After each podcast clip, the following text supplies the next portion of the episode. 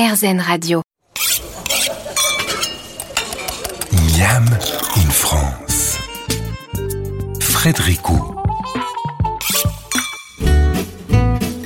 Bien le bonjour Chaque année, ce sont plus de 3,5 millions de Français qui partent au Maroc et qui vont se délecter de la gastronomie marocaine. Le Maroc a même été élu en 2015 deuxième destination gastronomique du monde par le site britannique World Sim.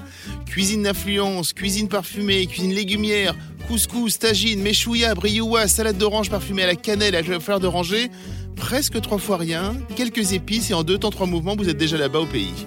Vous connaissez notre invité, vous l'avez découvert il y a quelques années à la télé. Vous allez reconnaître sa voix grâce à son dernier livre. On se retrouve dans quelques minutes pour parler cuisine marocaine sur RZN Radio dans Miami France.